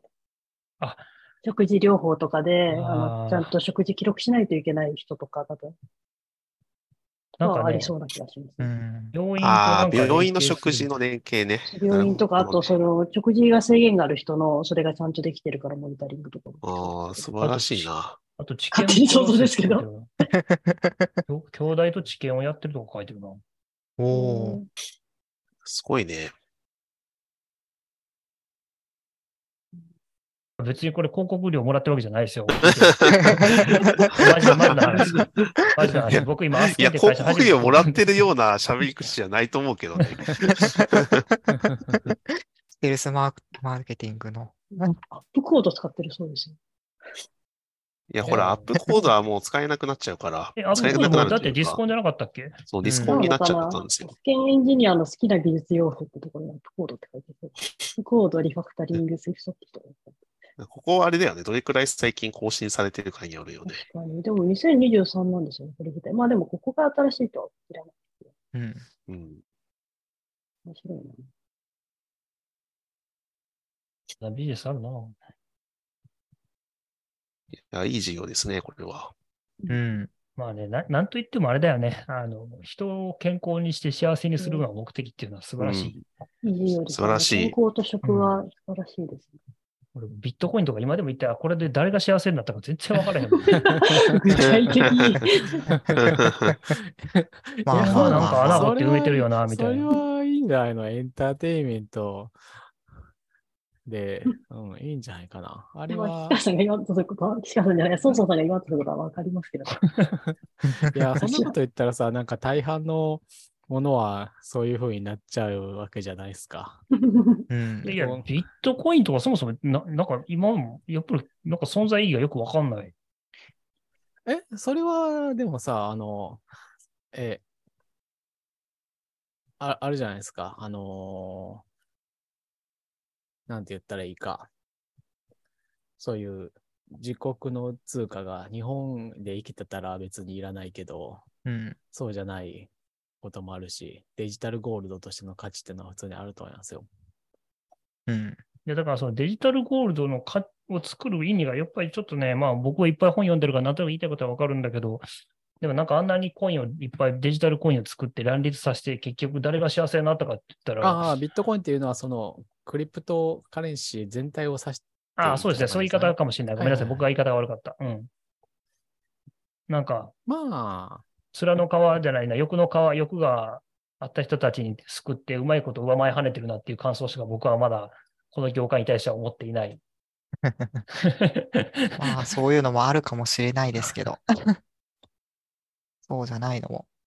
まあ、そうい。う意味で人が幸せになるだろうなってい。うサービスとかいいですね。そういう意味では、こう、まあ、あいや、ネガティブな話よりは、ポジティブな話で、アスケンさんのこの仕事はいいしいいですねいいで。すようね。ん、いいと思いまますだ、なんね。か改良しどころもいろいろありそうだし。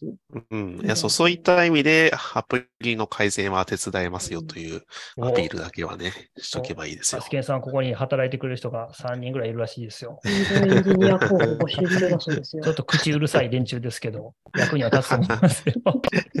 口しか出さなかったらすいませんですけど。最しか動かさない金は払えへんわ、口は出すわって、こんなとこで文句言うて。最低やんけ。コードの8割が Swift、2割が Objective-C。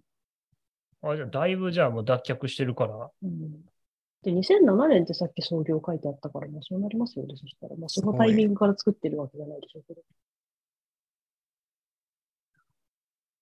アプリに歴史ありですなそう。じゃないですか。楽しそう。あーちょっと給料がね。ちょっと今、一瞬だけカットしてほしいワードが出ました。何何何？何でもないです。さあ、えー、家庭君のカレーの話とアスケンさん、思わぬところでなんか違う話になりましたね。家庭君のカレーの話より長かったかもしれうん、ない。なかったね。うん家庭君のカレーの話はもうほぼなんかきなんか切るだけの話で終わってもうたし。またさ家庭さんの最近の様様子がアップデートされてよかったんじゃない？よかったね。よかったです。一回聞いていきましょうよ。アップデートしてみましょう。家庭さんの様子を。今日はなんかいろいろ話ができたな。割と盛り上がった。うん。どうですか？皆さん、なんか、もうぼちぼち締めようかなと思いますけど、なんか最後に言いたいことありますか？宣伝したいこととか。あ、じゃあ自慢していいですか？おなんかあったの？また。あ、そうだそうだ。おめでとうございます。なんか、何？結婚するの？それは一大自慢結構ですね。しますか、結婚する。おじさん、すぐ結婚とか言い出すもん。いやあの、この間、この間3月の頭とかに、あの、カナダ行ってきて、はい。モントリオール、モントリオール。めちゃくちゃ寒かったんですけど、だろうな。いや、マイナス20度とかあって、びっくりしましたよめちゃめちゃ寒いやん。まあ、緯度が違うもんね、やっぱりね。うん。で、そこで何があったかというと、こう、 code generation えー、なんだっけな。 code generation optimization っていう、こう、カンファレンスがありまして、ACM の、ACM Student Research Competition。まあ、やつで平たく言うと学会だよね。そうっすね、学会っすね。C、CGO。伊達君が我慢できなくて助け舟出したみたいになって。いや伝わらんだと思って、これ聞いてる人と。そうっすよね。まあ、ACM 協賛の、まあ、協賛っていうか、あの、配下の学会ですね。そうそうそうそう。うんうんで、なんかコンパイラーの話してきたんですけど、そこで、なんか、学部の部でゴールドアワードをもらいまして、スチューデントアワード一番素晴らしい一番上の賞ってことですか？そうらしいですえっね。とね、Presentations for the Student Research Competition Selected って書いてますね。すごいどこに書いてあるんですか、それ？お前の学会や行ってきた。どこ見とんねん。あなた何言ってんのさ、今送るけど。面白いな。ちゃんとか、そう書くよ。こういうのは学会っていうか、その会のうんトップに書くんだよ、普通。 Honorable Mention とか、あの、ああのアワードのキャンディデートに残ったとかは。あ、本当だ。あ書いてるんだ。あ初めて知った。 Student Research Competition。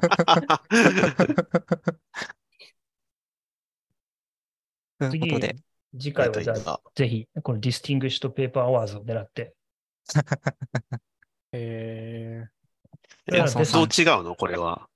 これはだから、 Distinguished Paper Award っていうのはもう、いわゆるその学会のカンファレンスでいうトップ、トップ、なんかこう、 best paper って言われてるんですよああ、うんそういうことね。そう。で、だからまあ、いわば、ちょっとまあ、言い方失礼だけど、今回の伊達君のやつは、こう、学生さんの中でも良かった。学生向け。の。そうそうそうそういうことね。そうそうそう。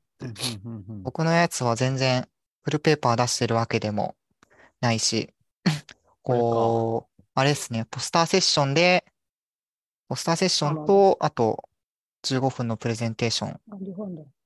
プレゼンあるんじゃん。あるんですよまあでもペーパーじゃないとですね。あるんだ上は Distinguished の方はペーパーだけど、そうそうそうそうあのさっき分かるですね。 Student Research の方は めっちゃプレゼンテーションって書いてあるもんね。え、じゃあまああれじゃん。学部生のうちに海外学会で賞もらっちゃいましたってことでしょ？うんまあ、平たく言うと学部生めっちゃすげえじゃん。あれ？家庭さん今は何でしたっけ？学部生なんでしたっけ？まだ。学部生ですね。あ、そっか。じゃあすごい。すごいじゃんじゃあすごい。じゃあすごい。じゃあすごい。ひどい。だってこういうのって他さ、そうだ陰性ばっかりだったりするんじゃないの？うんこういうの大体多分、そもそも学部のうちに国際学会出すことがそんなにないと思うので、うんそれで賞を取れるのは、それは修士の学生とか、ドクターの学生とかも入るかもしれないので、そこと競って取れるのはすごいと思います。家庭君今年なんか賞もらいまくりじゃない？確かに。そうですか？そう今年から、今年度今、年っていうか、まあ今年度というか。今年度。なんだっけ？Ruby から。去年は Ruby プライズ Ruby のこプライズ行きたかったな。PyTorch 2.0のトークとかあってあるじゃん。あ、そうです、そうです。めっちゃ面白かったですよ。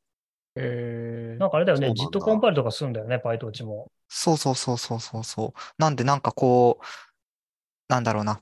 こう、トラディショナルなコンパイラーとはまた違ったそうそうそう。最適化コンパイラーの話で、なかなか面白いですね。ジャックス、そう今度ジャックスの話を、今ジャックスにハマってるから俺。教教えてくださいよ。ツイッターで言ったのに、それうん話全然出なかったじゃん。の思想とかを多分入れて、多分 PyTorch もなんか、そそういうとこやってる。何の略なの？ジャックスはジャックスですね。あの、Google が出してる、その、まあ、いわばその、な何倍ってわかります？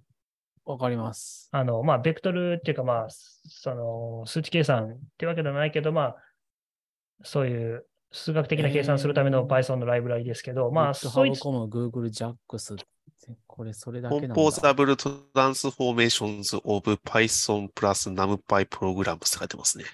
うんうで、んまあ、何ができるかっていうと、えっと、一番僕とかが使うのは、えっと、微分ができる。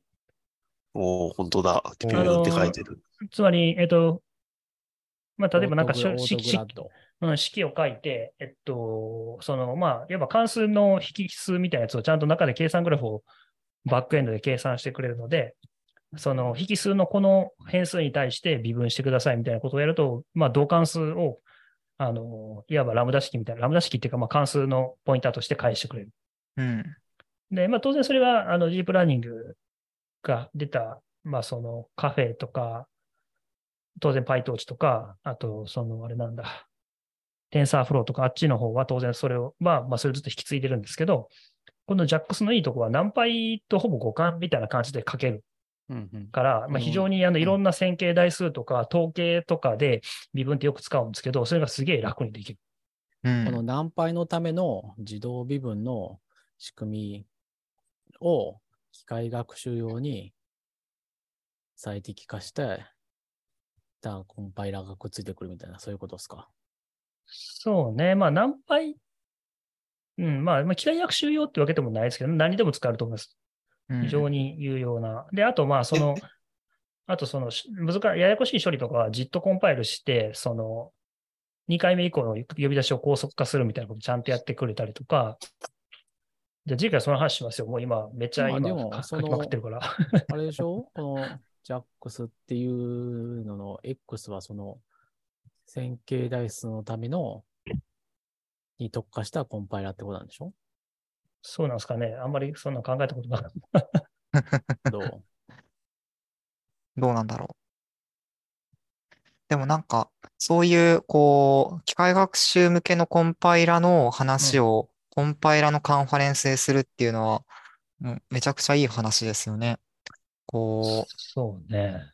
機械学習の人たちが、ちゃんと、そういうところに顔を出してっていうかあれじゃん。セッション丸々1個ニューラルネットワークのアクセラレーターじゃん。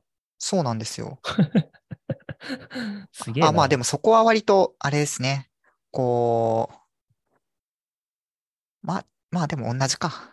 これあれじゃないの？あの、だから例えば行列計算とかの、そのなんかオーダーとか、そうですね。うん。あとなんか転送するときの、あれじゃない？ようわからんけど、ほら、そうそうそうそあの、なんかあれでしょ？しあるでしょ？僕全然詳しくないけど、CPU、この CPU だったらこう計算するから、あの、メモリをこういうふうに置いといた方が早くなるとか、なんかそういうのがあるでしょ？なんかそういうのがあるらしいです。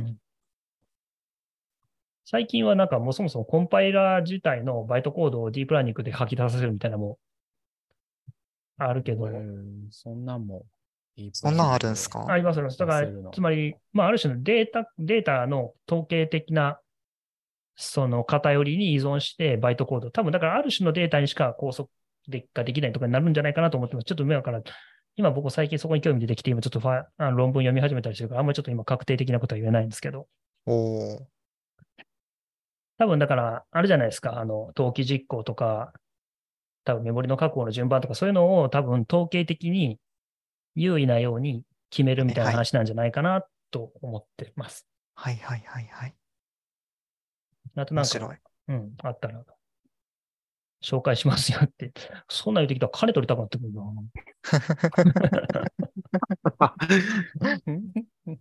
コンサルティング。まあ次回、なんかじゃあジャックスとかそっちの話、今度家庭群も乗ってきたし、やりましょうよ。うんやりましょうじゃあなんか予備知識になるためのリンクを後で送っといてください。ああ、なるほど。JIT コンパイルできるオートグラッド &XLA の略か。あコあ、ンパイルできる。あ、J, はは J は J 多分、多分 JIT の J。ジャックス、ジャスそうっすねトインタイムコンパイラー for オートグラッド &XLA ってことか。なるほど。う風に理解しました。おーやっぱりちゃんと意味があるじゃん。あるんですね。いや、ごめんジャックスはジャックスですよってのはないと思うんだよ。いや、し人の名前、人の名前とかだだったらそうだけどさ。別にまあ、なんでもええがな、用途は。か読んでいったらそんなことが書いてあるな。いや、でもね、えーこのね、何でもかんでも微分、まあ微分、まあ微分できるのが非常に便利なんですよ。もう今まで手計算でガリガリやったことが全部これでできるようになったんで。オートグラう。んいろんなこと考える人はいるもんだな。これを使うために LLVM のバックエンドの知識が必要？いや、いらない、いらない必要。ないんじゃないですか。全くいらないです。全くいらないです。でもそれと関係あるんですよね。これをやってこれとは全く関係ない話ですね。え、えそうなの？そ これと LLVM は関係ないの？関係ないです。あ、そうだったんだ。なんだ、なんかツイッターで打ち合わせしてるときはなんかそこ関係あるみたいな感じで読み取っちゃった。あ、ごめんごめん。あんまないです。あ、でもまある程度あるんじゃないですいやまあか。裏裏で裏では使ってるの、裏では使ってるんじゃないかなと思いますけど。LLVM じゃあつうか、多分 MLIR ってやつですね。うーんああ、MLIR ね。最近流行りの。最近流行りの。え、あれ、家庭君知ってんの？僕全然知らないから教えてよ。MLIR。いや、僕も全然知らないっすよ。 machine learning IR ってこと？いや、えっと、マルチレイ、マルチレベル？レベルか名前つけ、ややこしい名前つけんなよ。さすがに、さすがに。本当にね、ML が紛らわしい。さすがにその名前の付け方センス疑われてもしょうがないんじゃないかな。メーリングリストかもしれない。そう、そう今新しく ML って名前つけてくるみたいなところあるじゃないですか。頭文字に無理があるんですよ、ももうこのコンテキストでうん ML ってのはいっぱいいっぱいですよ。だ空いてるよ。あ、空きなんか空きないよ。空きはない。メーリングリスト、 markup language、machine learning。う。あのタップラうんンキングですかね空きない、空きない。ML とかそうです無理無理。まあでもそうなんだ。別の意味なんだ。ですね。っていう、また中間表現があるのか。へ大丈夫ですかこんなに話しちゃって、次回話すことあります？大丈夫いや、ですか？もう全然ありますよ。まあまあ、また、じゃあ、知らんけど。えーそれも LLVM のプロジェプロジェクトなんだ。そうです。サイドプロジェクトですね。へえ。